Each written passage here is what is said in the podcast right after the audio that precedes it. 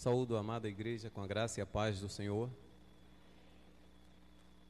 Queridos, quero dizer que é uma grande alegria estar aqui nesta noite para trazer a palavra do Senhor.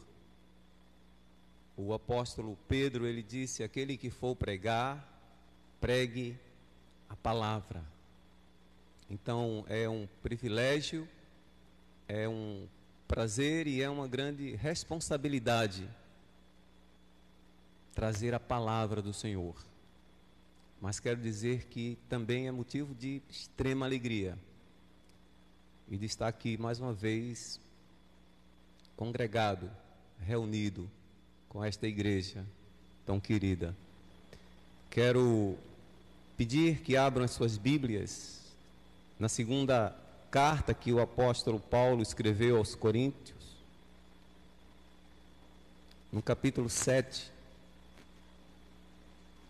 Segunda carta de Paulo aos Coríntios, no capítulo 7. Nós estaremos lendo do versículo 5 até o versículo 16. 2 Coríntios, capítulo 7, versículos 5 até o versículo 16. A palavra do Senhor nos diz assim: Porque chegando nós à Macedônia, nenhum alívio tivemos, pelo contrário, em tudo fomos atribulados, lutas por fora, temores por dentro, Porém, Deus que conforta os abatidos, nos consolou com a chegada de Tito. E não somente com a sua chegada, mas também pelo conforto que recebeu de vós, referindo-nos à vossa saudade, o vosso pranto, o vosso zelo por mim, aumentando assim meu regozijo. Porquanto, ainda que vos tenha contristado com a carta, não me arrependo Embora já me tenha arrependido, vejo que aquela carta vos contristou por breve tempo. Agora, me alegro não porque fostes contristados, mas porque fostes contristados para arrependimento, pois fostes contristados segundo Deus, para que, de nossa parte, nenhum dano sofresses. Porque a tristeza, segundo Deus, produz arrependimento para a salvação, que a ninguém traz pesar, mas a tristeza do mundo produz morte. Porque quanto cuidado não produziu isto mesmo em vós, que segundo Deus fostes contristados que defesa, que indignação, que temor, que saudades, que zelo, que vindita.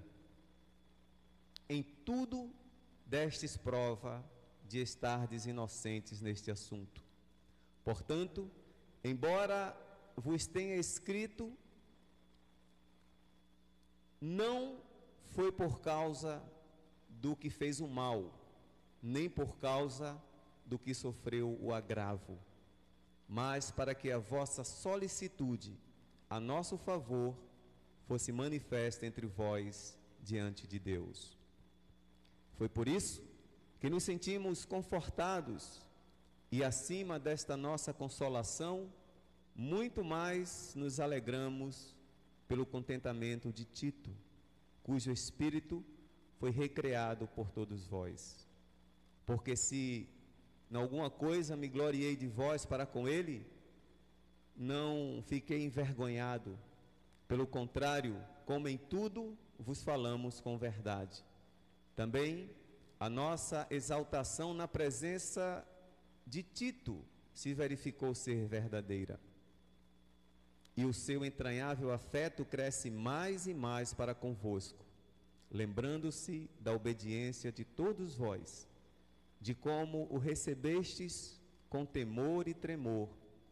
Alegro-me, porque em tudo posso confiar em vós. Nós estaremos trazendo a palavra do Senhor sob o tema Uma igreja contristada é o caminho para a restauração espiritual. Neste trecho das Sagradas Escrituras, nós estamos vendo o apóstolo Paulo fazendo uma menção, uma descrição de um momento que ele estava vivendo em sua vida. O apóstolo Paulo, o maior evangelista de todos os tempos, o maior evangelista de todos os tempos, quando ele estava ainda na Ásia Menor, na cidade de Troade, ele teve em uma determinada noite uma visão. E nesta visão, um homem macedônio dizia: Passa a Macedônia e vem ajudar-nos, como está em Atos capítulo 16, versículo 9. O apóstolo Paulo, ele tendo essa visão, sabendo que é da parte do Senhor, ele a obedece.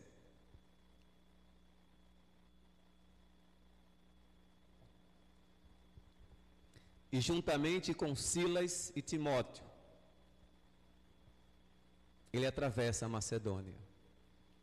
Chegando lá, ele funda, ele planta, por assim dizer, é o termo mais adequado, ele planta a primeira igreja da Europa, a igreja de Filipos, a igreja dos filipenses.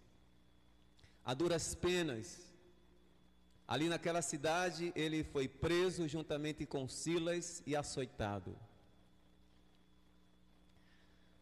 Depois de ter passado por esta situação, o apóstolo Paulo, ele então deixa Filipos e vai para outra cidade da Macedônia, chamada Tessalônica. E lá, também sob duras penas, sob perseguição, sob, sob pressão, ele funda a igreja de Tessalônica. Ali ele é escorraçado de Tessalônica. E em seguida ele vai para Bereia mas ele deixa uma igreja plantada em Tessalônica.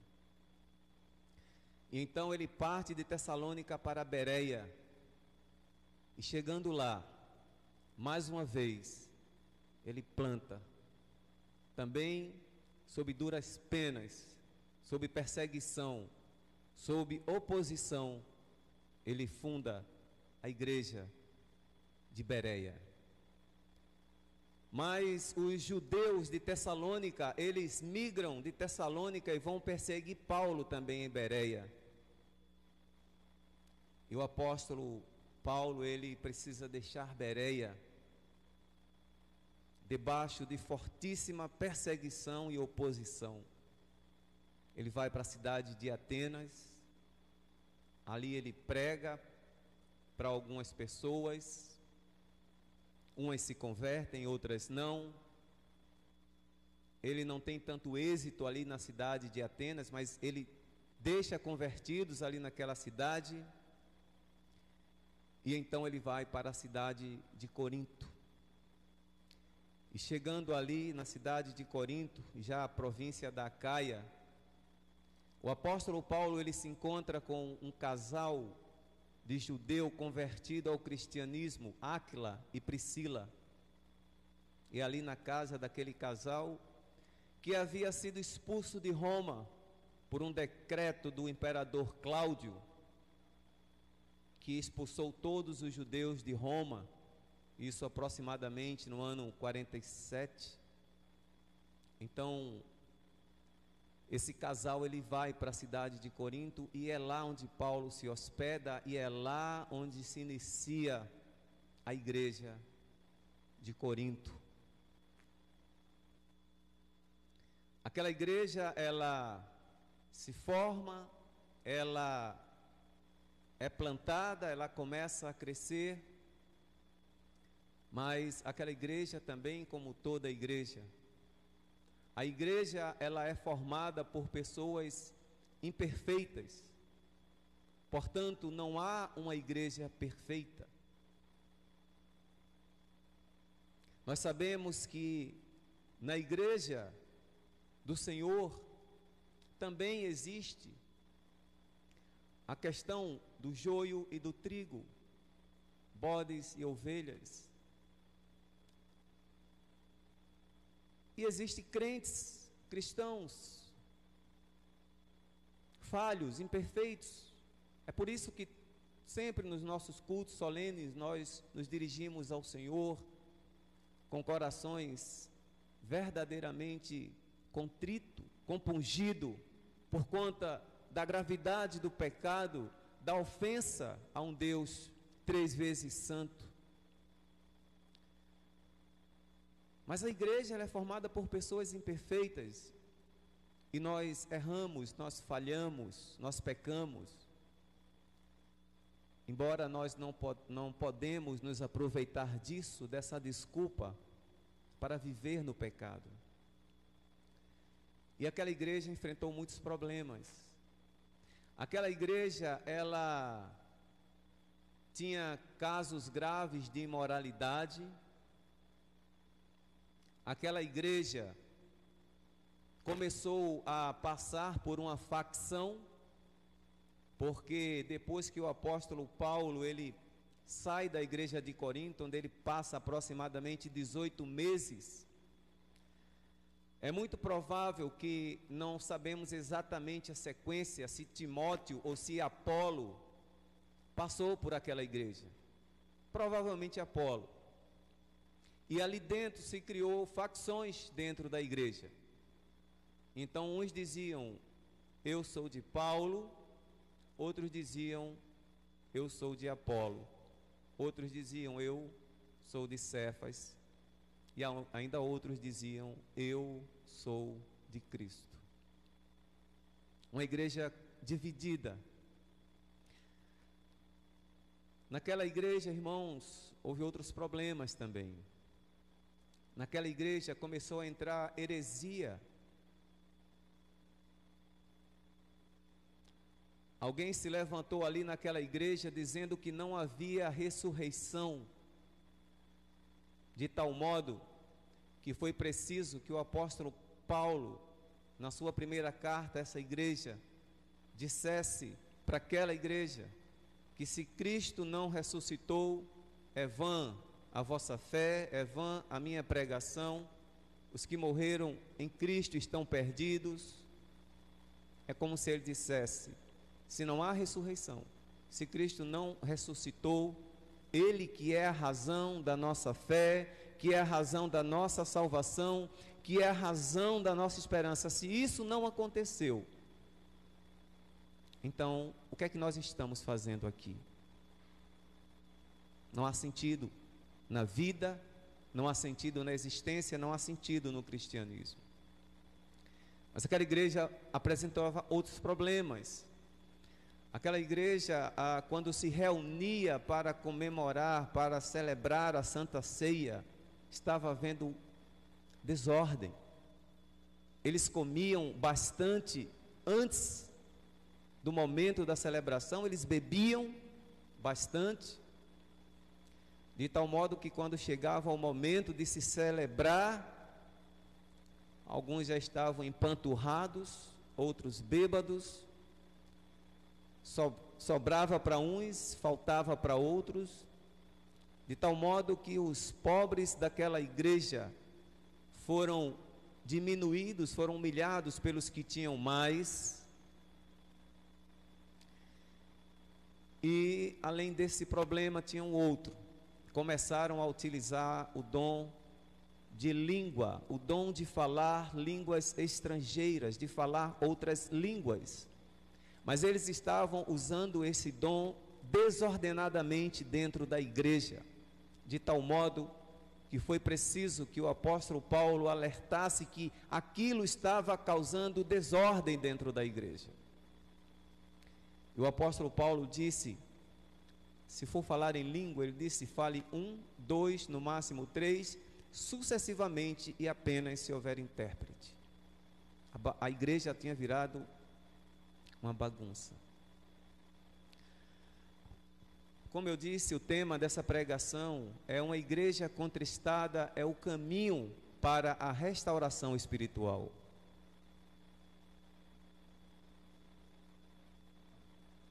Sabendo de todas as coisas, de todas essas coisas, tomando conhecimento da situação como se encontrava a igreja, e como eu já disse, igreja passa por isso, enfrenta problemas, isso faz parte.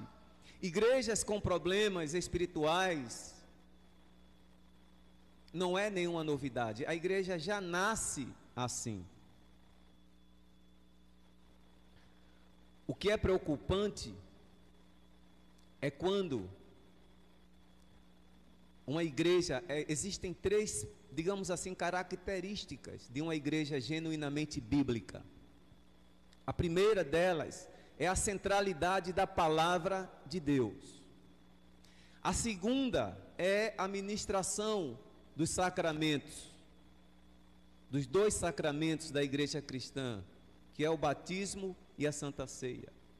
E uma outra característica de uma igreja genuinamente bíblica é a disciplina eclesiástica é a admoestação por parte da liderança. Por isso o apóstolo Paulo disse que a palavra de Deus é inspirada e ela é útil para ensinar, para repreender e para corrigir, para educar na justiça. Porque se essas coisas não forem feitas, a igreja ela ela naufraga, ela afunda, ela se perde. E tomando conhecimento desta situação, o apóstolo Paulo ele envia Tito. É muito provável que esta carta ela tenha sido escrita quando o apóstolo Paulo estava em Éfeso, onde ele passou ali aproximadamente três anos. E ele manda Tito com essa árdua missão, com essa difícil missão de levar uma, uma, um, uma carta que alguns teólogos chamam de a carta severa de Paulo.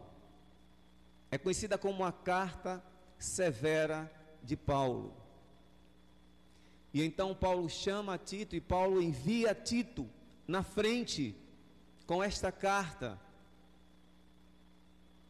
para chamar a atenção da igreja, para chamar a igreja à ordem. E então, aqui no capítulo 5, melhor no versículo 5, o apóstolo Paulo vai nos relatar que quando ele vai ao encontro de Tito lá na Macedônia, já depois de ter passado por muitas dificuldades, ele diz: porque quando porque chegando nós à Macedônia nenhum alívio tivemos, pelo contrário, em tudo fomos atribulados, lutas por fora, temores por dentro. Certamente o apóstolo Paulo aqui, ele está querendo lembrar a sua jornada, algumas coisas que ele teve que conviver, como ele diz nesta mesma segunda carta, no versículo 11, quando ele vai narrar que é, ele disse com relação, aliás, o apóstolo Paulo também foi acusado de não ter legitimidade apostólica. Foi questionada a legitimidade da, da apostolicidade do, do, de Paulo. E então, nessa segunda carta, no capítulo 11, ele vai dizer: Olha, se esses que dizem que eu não sou apóstolo são apóstolos, são ministros, ele diz: Eu muito mais. E então ele começa a descrever tudo o que ele passou. E ele diz em trabalho muito mais, em viagens muito mais, em açoites muitas vezes, em perigo de morte muito mais. E sai descrevendo tudo o que ele passou, as tribulações que ele passou. Açoitado pelos judeus, ele diz: Tomei cinco, ah, cinco vezes, tomei quarenta açoites menos um, três vezes fui fustigado com vara, uma vez fui apedrejado, três vezes sofri naufrágio, passei uma noite e um dia na voragem do mal, ou seja, boiando em alto mar, e começa a descrever toda a sua jornada ali. Perigos entre nas estradas, perigos nos rios, perigos nos mares, perigos nos desertos. E sai descrevendo tudo o que ele passou, perigo entre entre patrícios, perigo entre gentios, perigo entre os falsos irmãos. Ele diz nesta carta. E aqui ele está dizendo isso. Ele está dizendo: em tudo fomos atribulados. Ele está lembrando a dificuldade, as lutas que ele passou para plantar a igreja. E isso reflete também as lutas, não só de Paulo como evangelista, mas de certo modo reflete a luta, as dificuldades da liderança de uma igreja genuinamente bíblica. E ele fala das suas lutas, e ele fala dos seus temores. Eram lutas por fora e eram temores por dentro. Certamente, entre esses temores, o apóstolo Paulo ele não sabia como ele iria encontrar Tito, ele não sabia se ele iria encontrar Tito, ele não sabia qual teria sido o desfecho daquela carta, como a, a igreja de Corinto havia reagido àquela carta. E então, ele diz que além dessas lutas que ele teve que enfrentar, agora ele tem que enfrentar esses temores mas nos versículos 6 e 7, nós vemos o apóstolo Paulo dizendo o seguinte: Porém, Deus que conforta os abatidos, nos consolou com a chegada de Tito, e não somente com a sua chegada, mas também pelo conforto que recebeu de vós, referindo-nos a vossa saudade, o vosso pranto, o vosso zelo por mim, aumentando assim meu regozijo. Então, irmãos, nesse trecho a gente começa a ver Paulo, primeiro, mostrando para nós quem é o Deus que ele crê. Por isso que em determinado trecho de, sua, de uma de suas cartas ele diz assim: Eu sei em quem eu tenho crido. Eu sei em quem eu tenho crido. Eu conheço o Deus a quem eu sirvo. E ele então vai dizer que esse Deus que ele crê é um Deus que conforta os abatidos. Quantas vezes, irmãos, quantas vezes nós não já passamos por essa experiência e quantas vezes nós não passamos na nossa jornada? Lutas por fora, temores por dentro. Independente de sermos um evangelista que é enviado, todos nós somos evangelistas no nível maior ou menor, mas todos somos evangelistas. Porque devemos anunciar Cristo a todas as pessoas. Primeiro com a nossa vida, depois com as nossas palavras. Outra coisa, tribulações todos enfrentam, seja o ímpio, seja o justo. Existem tribulações que elas são decorrentes, no caso desta aqui de Paulo, são tribulações decorrentes do seu exercício, do exercício do seu ministério. O exercício do ministério cristão, independente do cargo, da função que você exerce na igreja, você é um cristão. E por conta de ser cristão, por conta desse nome, apenas por levar esse nome, o que é que acontece? Jesus Cristo disse: Sereis odiados por causa do meu nome. Porque o cristão, ele vive diferente, ele é uma pessoa diferente, ele tem costumes diferentes, ele é uma pessoa estranha para esse mundo ímpio, para esse mundo mergulhado no pecado. Então, por conta disso, um cristão genuíno, ele está, de algum modo, sempre sendo atribulado. Seja perseguido por alguém, seja enfrentando ah, doenças, enfermidades em si próprio, na família. Ah, e existem tribulações que elas são decorrentes não do ministério, não são tribulações que ocorrem naturalmente na vida de todos, mas existem tribulações que elas são produzidas por nós mesmos muitas vezes, por desvios da nossa conduta cristã, por rebeldia com relação à palavra do Senhor. Mas o apóstolo Paulo, ele está aqui falando das tribulações que ele está sofrendo por conta do trabalho no ministério dele. E ele diz que Deus, que conforta os abatidos, ele nos consolou com a chegada de Tito. E ele diz ainda no versículo 7 que este consolo ele ocorre por quê? Porque ele começa a perceber que aquela carta severa, ela teve um efeito positivo. E ele diz que Tito, ao chegar lá, ele recebeu o conforto da igreja, ele foi bem recebido pela igreja. Certamente houve a ação do Espírito Santo naquela igreja de Corinto. E o apóstolo Paulo ele continua dizendo que aquela igreja havia se referido da saudade que estava sentindo de Paulo. Veja que coisa curiosa, preste bem atenção a isso. A igreja recebe uma admoestação, uma advertência dura, severa. Mas a resposta que aquela igreja dá alegra o coração de Paulo, porque inclusive eles agora estão dizendo que estão com saudade do apóstolo Paulo. E ele fala inclusive do pranto. Eles chegaram a chorar.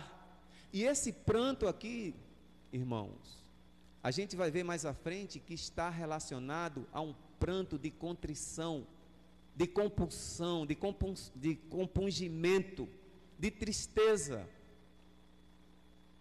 Tristeza por quê? Porque eles reconheceram que estavam errados, que precisavam mudar sua conduta. E ele fala do zelo daquela igreja por ele. E ele diz: Isso aumentou o meu regozijo. Isso fez com que Paulo se alegrasse grandemente. E qualquer líder de igreja, a liderança da igreja é assim, ela se alegra quando a igreja se alegra.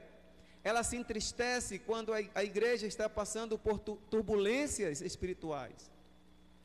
Mas se alegra quando a igreja está crescendo na fé, na graça, no conhecimento. Nos versículos 8 e 9, o apóstolo Paulo continua: Porquanto, ainda que vos tenha contristado com a carta, não me arrependo, embora já tenha me arrependido, vejo que aquela carta vos contristou por breve tempo. Agora me alegro não porque fostes contristados, mas porque fostes contristados para arrependimento, pois fostes contristados segundo Deus, para que de nossa parte nenhum dano sofresseis.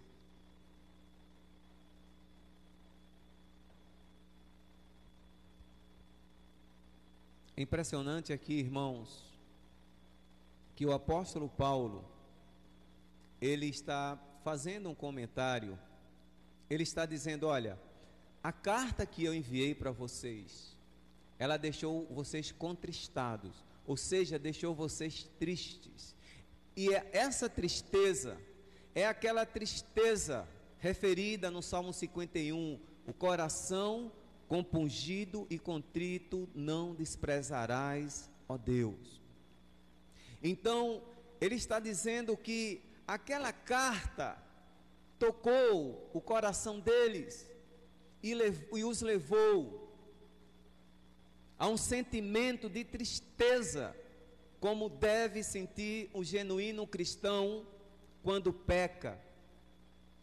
O genuíno cristão, irmãos, peca, peca. Somos imperfeitos e pecadores, mas ele deve sentir essa contrição no coração, como aquela igreja, como aqueles membros daquela igreja.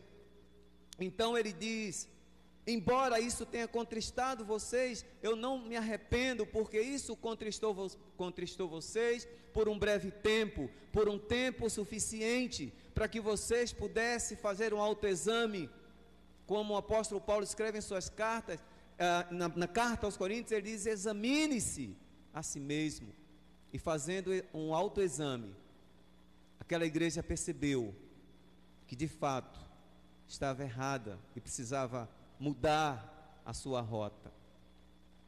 E ele então no 9 diz: Me alegro não porque fostes contristados, mas porque fostes contristados para o arrependimento, pois fostes contristados segundo Deus.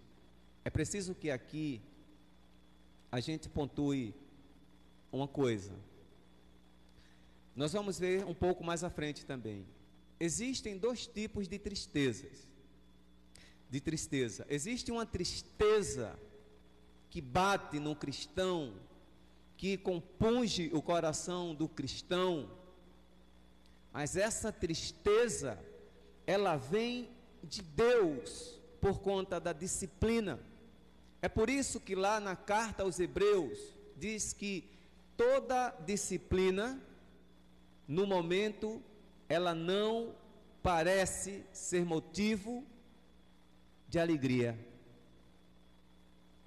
Nenhuma disciplina, nenhuma repreensão, nenhuma admoestação parece ser motivo de alegria.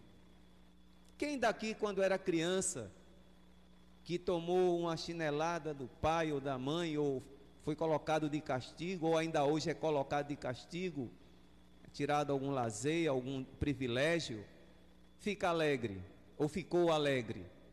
Claro, a gente ficava irritado, aborrecido, chateado. Quantas vezes, né, eu posso contar meu testemunho, quantas vezes eu não fui, né? Meu pai teve que me chamar e me disciplinar e às vezes disciplinar com a vara. E eu ficava chateado, né? Pedro está sorrindo ali, está lembrando de alguma coisa, né, Pedro? Então ficava chateado.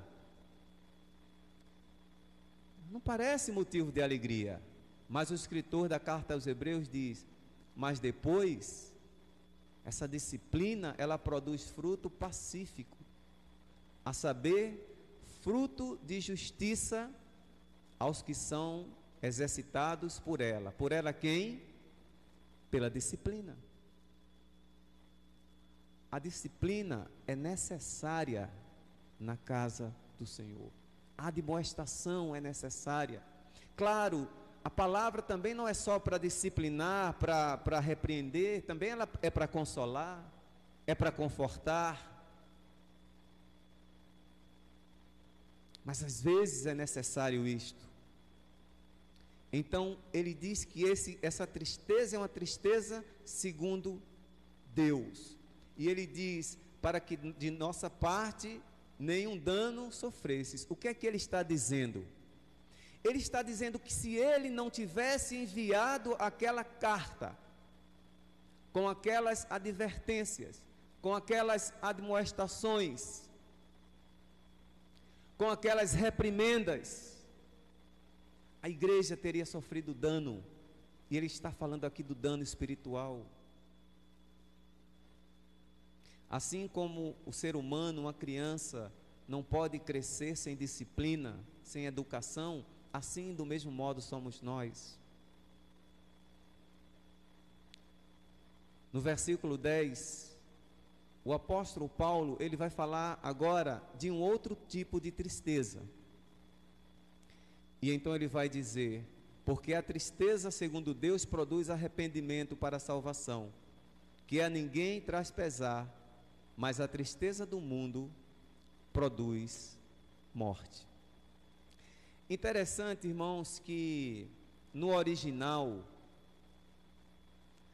essa palavra, ela, se ela, é, aqui esse, esse versículo 10, com, quanto o versículo 9, a palavra arrependimento, no grego original não é a palavra que se utiliza, por exemplo, para arrependimento relativo à conversão. Quando se utiliza a palavra conversão, que é no grego metanoel, de onde vem a palavra metanoia, essa sim significa a regeneração, a mudança de mente, a mudança de pensamento, a mudança de atitude. É o novo nascimento, é a regeneração, é a metanoia, é a conversão.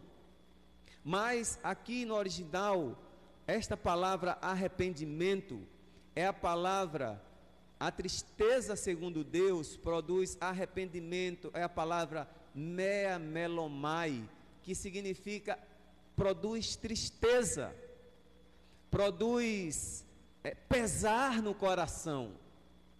É isso que um crente genuíno, autêntico, ele sente quando repreendido, quando advertido. Tristeza, mas uma tristeza segundo Deus. E essa tristeza segundo Deus, ela produz arrependimento para a salvação. Mas existe um segundo tipo de tristeza, que é a tristeza segundo o mundo. Essa tristeza produz morte. O que é esta tristeza segundo o mundo? Nós poderíamos chamá-la de remorso. Teríamos algum exemplo na Bíblia? Teríamos sim. Nós teríamos a tristeza de Caim. Caim, quando ele foi repreendido por Deus, ele foi duro com Deus. Ele não aceitou a disciplina de Deus. Quando Deus perguntou por Abel, ele disse: Sou eu o tutor do meu irmão? Eu não sei onde ele está. E quando Deus aplica a pena em Caim e ele tem que sair dali, ele diz para Deus que aquela punição, aquele castigo é duro, é pesado demais. E ele se entristece.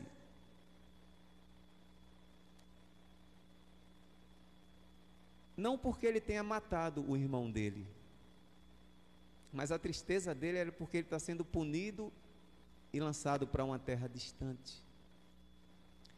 Era tristeza não pelo pecado, mas pela consequência do pecado. Esse tipo de tristeza não é arrependimento, isso se chama remorso. É igual o criminoso que, quando é preso, e alguém pergunta para ele: Você está arrependido? Ele diz: Sim. Mas ele está arrependido não pelo crime que cometeu, mas ele está arrependido pelas consequências do ato dele. Isso não é o verdadeiro arrependimento. Não é o arrependimento mea melo mai não é o pesar pelo pecado, e sim pelas consequências dele. E então ele está dizendo: esse tipo de arrependimento, ele produz morte. Nós temos um exemplo na Bíblia, Judas. Quando foi descoberta a traição, o ato. De Judas, o que foi que ele fez? enforcou-se. O seu ato pérfido, o seu ato repugnante, a sua reputação diante das pessoas, então ele vai e ele se mata. Não foi arrependimento. Não foi uma tristeza segundo Deus, mas foi, mas foi uma tristeza segundo o mundo muitas vezes um modo de viver que não é de acordo com a vontade de Deus, irmãos, produz consequências. Os nossos atos, as nossas escolhas produzem consequências. E se nós agimos fora do padrão que Deus estabelece para nós, isso vai trazer consequências. E muitas vezes nós encontramos aos borbotões pessoas tristes, angustiadas, deprimidas, mas não é por conta dos seus pecados, mas sim pelas consequências deles. Esse tipo de tristeza produz morte. É por isso que muitas pessoas, muitas vezes, terminam se suicidando. No versículo 11, o apóstolo Paulo diz: Porque quanto cuidado não produziu isto mesmo em vós, que segundo Deus fostes contristado. Que defesa, que indignação, que temor, que saudade, que zelo, que vindita, em tudo destes prova de estardes inocentes neste assunto. O apóstolo Paulo aqui está dizendo de novo, lembrando que eles, tendo sido contristados, eles apresentaram uma resposta. E qual foi a resposta? Observe o texto. Que defesa? Defesa de quem? Defesa de quem? Defesa de Paulo. Defesa do Evangelho. Defesa dos princípios cristãos, os quais, os quais Paulo disse que estavam sendo pisoteados. Ele disse que indignação. Que sentimento de indignação. Então, quando eles leram aquela carta, certamente, eu digo mais uma vez, tocados pelo Espírito Santo, eles caem em si e eles sentem indignação. O apóstolo Paulo chega a dizer que naquela igreja ele disse: há entre vós imoralidade, imoralidade tal que nem entre os gentios se costuma ouvir, de que há entre vós um homem que está é, se deitando com a mulher do seu pai. E ele diz: por que esse homem não foi expulso? E vocês ainda se regozijam disso? Está lá na primeira carta, no capítulo 5. E ele diz: que temor. Irmãos, o temor, nós sabemos, é o princípio da sabedoria. Então aqueles irmãos agora eles vão agir com sabedoria. E ele fala novamente, novamente da saudade, que zelo zelo por quê? Por quem? Pela igreja zelo pela igreja, zelo pela palavra de Deus, zelo pela santidade da igreja, zelo pela reverência na igreja. E ele fala que, olha essa palavrinha aqui, que vindita. O que significa isso? Na nova Almeida atualizada diz: que desejo de punir o culpado. Foi Jesus que ensinou isso. Se pecar contra ti, chama ele, conversa com ele. Se ele se arrepender, ganhaste o teu irmão. Se não se arrepender, chama mais dois ou três. Se continuar sem se arrepender, leva à igreja. Se não se arrepender, expulsa. O que é ligado na terra é ligado no céu. O que é desligado na terra é desligado no céu. Palavras do Senhor Jesus Cristo.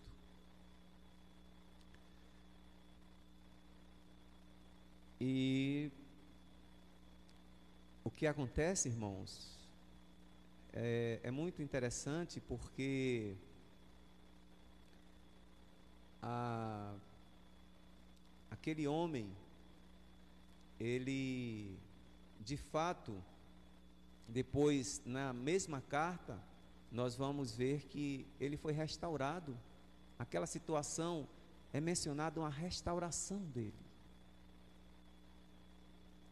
Aquela disciplina não levou a suicidar-se, não o levou à depressão, o levou a corrigir-se.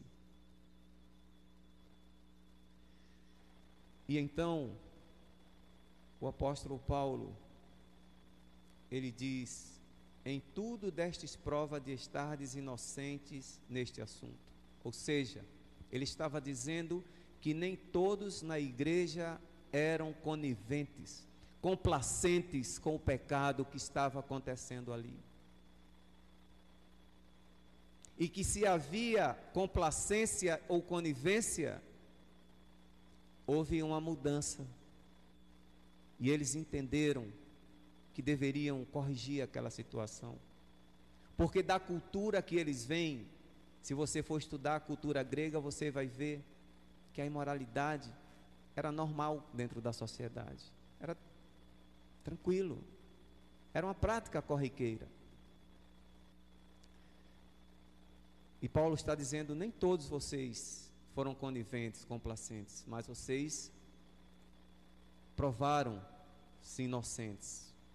Versículo 12 e 13 ele diz: Portanto, embora vos tenha escrito, não foi por causa do que fez o mal, nem por causa do que sofreu o agravo, mas para que a vossa solicitude a nosso favor fosse manifesta entre vós diante de Deus. O que o apóstolo Paulo está dizendo aqui? Ele está dizendo que aquela carta que ele escreveu, ele não escreveu apenas por conta do mal que estava sendo causado dentro da igreja, mas ele escreveu para que aquelas pessoas tivessem a oportunidade de mostrar a lealdade, a sensibilidade à palavra de Deus e mostrar que estavam dispostos a mudar de atitude e de se corrigir. E, eles, e, eles, e então ele está dizendo: vocês aproveitaram essa oportunidade que vocês receberam. No versículo 13, ele diz: Foi por isso que nos sentimos confortados e acima desta nossa consolação, muito mais nos alegramos pelo contentamento de Tito, cujo espírito foi recriado por todos vós. Então o apóstolo Paulo, ele se alegra, porque ele vê a igreja recebendo Tito com a carta severa e ao invés de ultrajá-lo, desprezá-lo, rejeitá-lo, maltratá-lo, querer expulsá-lo da igreja, acontece exatamente o contrário. Eles essa palavra aqui recreado está dizendo eles foram um refrigério para Paulo. Eles foram na, para Tito um consolo para Tito, um refrigério para Tito, que também chegou lá sem saber como seria recebido naquela igreja. Versículo 14 diz: Porque se em alguma coisa me gloriei de vós para com ele, não fiquei envergonhado, pelo contrário, como em tudo vos falamos com verdade, também a nossa exaltação na presença de Tito se verificou ser verdadeira. O que é que ele está dizendo? O apóstolo Paulo, ele está se alegrando, por quê? Ele está dizendo que tudo o que ele falou a respeito daquela igreja, todas as falhas que ele elencou que estavam ocorrendo naquela igreja, eram verdadeiras. Ele está dizendo: Eu não estou levantando calúnia, eu estou falando de fatos que precisam ser corrigidos. Como em toda igreja bíblica, genuinamente cristã, deve ser assim. Como todo cristão genuinamente cristão deve ser. Contrito, compungido com seus pecados e ele diz: Mas do mesmo modo que o que eu falei acerca de vós, dos vossos pecados, mas eu também fiz elogios.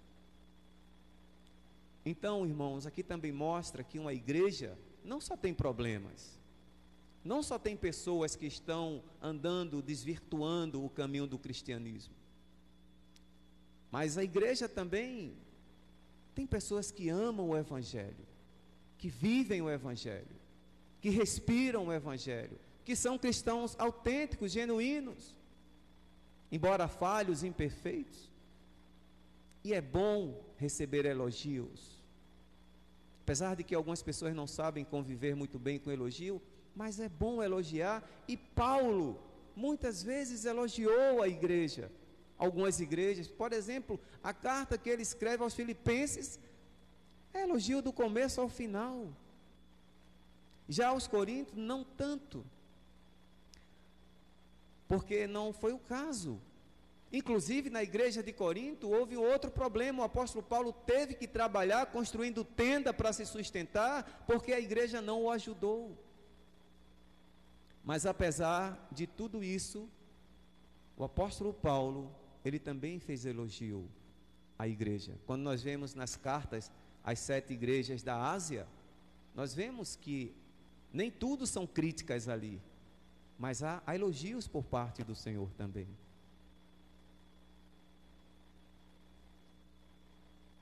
Finalmente, no versículo 15 e 16 diz assim: E o seu entranhável afeto cresce mais e mais para convosco, lembrando-se da obediência de todos vós, de como recebestes com temor e tremor.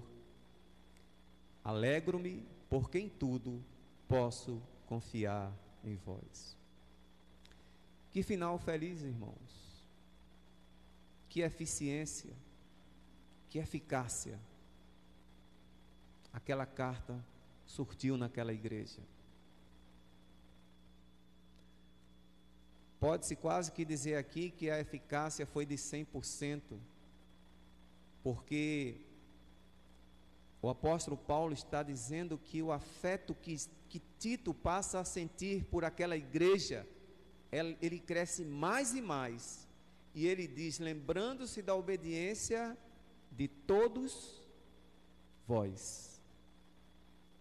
Como foi eficaz, como foi eficiente aquela carta? Como produziu efeitos benignos, restauradores?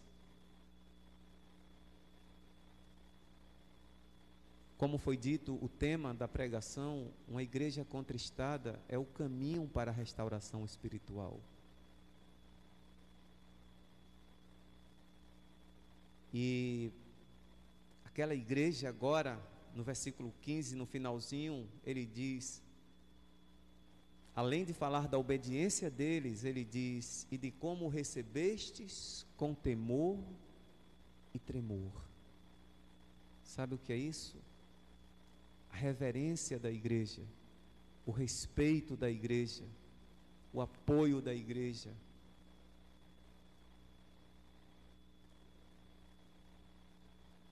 o modo respeitoso como ele foi recebido, como deve ser a liderança, os líderes, os bons líderes,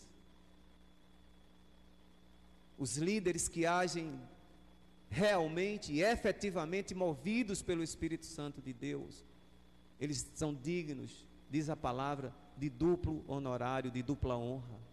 E foi isso que houve naquela igreja. E o apóstolo Paulo, que começa dizendo: Em tudo temos sido atribulados, não houve alívio, temores por fora, eh, lutas por fora, temores por dentro. Ele termina esta carta alegre, né? Ele termina dizendo: Eu alegro-me, né? Alegro-me, porque em tudo posso confiar em vós. Em vós quem? Naquela igreja que estava com tantos problemas, de ordem espiritual. Eu quero concluir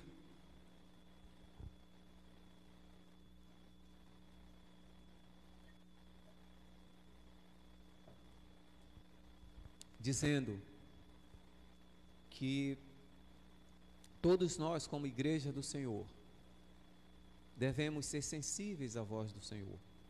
Nós falhamos, sim, Somos imperfeitos? Certamente. Somos falhos? Sem dúvidas. Mas nós devemos sempre rogar ao Senhor, pedir ao Senhor, para que Ele nos dê corações sensíveis, sinceros, compungidos e contritos. Que quando admoestados ou advertidos, nós não desfaleçamos, mas que o Espírito do Senhor produza em nós renovo. Por isso que a palavra de Deus diz que aqueles que esperam no Senhor renovam as suas forças. É porque é assim que o Senhor age conosco. A disciplina do Senhor não é para nos fazer desfalecer, não é para nos entristecer e fazer parar na caminhada, mas é para fazer com que nós nos levantemos caminhemos e prossigamos nos caminhos do Senhor. Amém? Vamos curvar nossas cabeças, vamos orar ao Senhor. Querido Deus e Pai, muito obrigado por esta noite, muito obrigado, Deus, pela comunhão dos santos. Que esta palavra, ó Deus, que foi pregada, possa tocar o coração de cada pessoa aqui, Senhor, porque eu só pude levá-las aos ouvidos, mas somente o Senhor, pelo Espírito Santo, pode ir a cada coração que está aqui nessa noite. Eu não sei como cada uma pessoa está, como chegou, não sei como está a sua vida diante de ti, a vida de cada um, a sua vida espiritual, sua vida devocional. Eu não sei, ó Pai, mas eu só sei que nós precisamos do Senhor. Nós precisamos da tua graça, da tua misericórdia. Nós precisamos do teu perdão. Nós precisamos que o Senhor nos dê um coração compungido e contrito, para que nós possamos, ó Deus, arrependidos e novamente restaurados, servir com alegria a um Deus bondoso, maravilhoso, generoso, a um Deus que é rico em misericórdia como o Senhor. Abençoa, Deus, esta igreja. Abençoa o teu povo, abençoa-os em nome do Senhor Jesus. Amém.